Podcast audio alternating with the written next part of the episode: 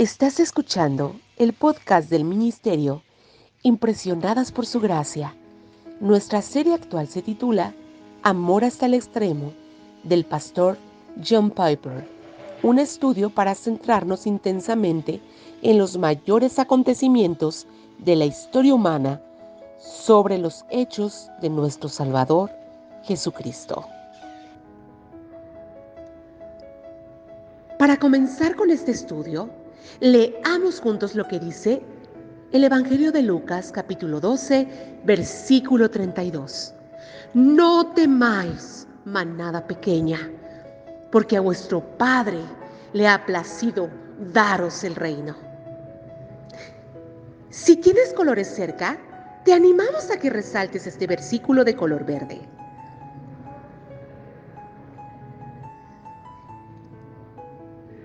Hoy es Domingo de Ramos.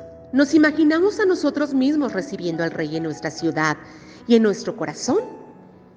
Él trata de dar a conocer sus intenciones viniendo no en un imponente corcel, sino en un simple burro manso y humilde.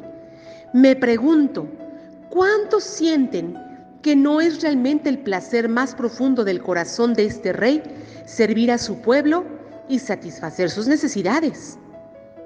Jesús se empeña en que no te sientas así con respecto a Dios. Y quiero llamar tu atención sobre un versículo, el de Lucas capítulo 12, versículo 32, porque cada pedacito de este versículo pretende ayudarnos a que podamos comprender por qué vino Jesús.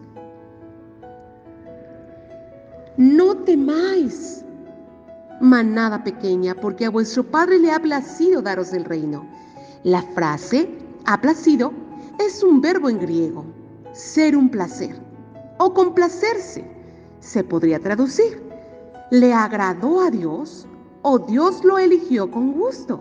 En otras palabras, Dios no está actuando de esta manera generosa para escumbir y ocultar algún motivo malicioso. La palabra buen placer descarta por completo eso. No está diciendo en su interior, tendré que ser generoso durante un tiempo, aunque no quiera hacerlo, porque lo que realmente quiero hacer es llevar el juicio a los pecadores. La motivación del Señor es innegable. Dios actúa aquí con libertad. No está obligado a hacer lo que realmente no quiere hacer. En este mismo momento, cuando entrega a su rebaño el reino, está actuando con su más profundo deleite. Esto es lo que significa la palabra el gozo de Dios, su deseo, necesidad, esperanza, placer, alegría y deleite es dar el reino a su rebaño.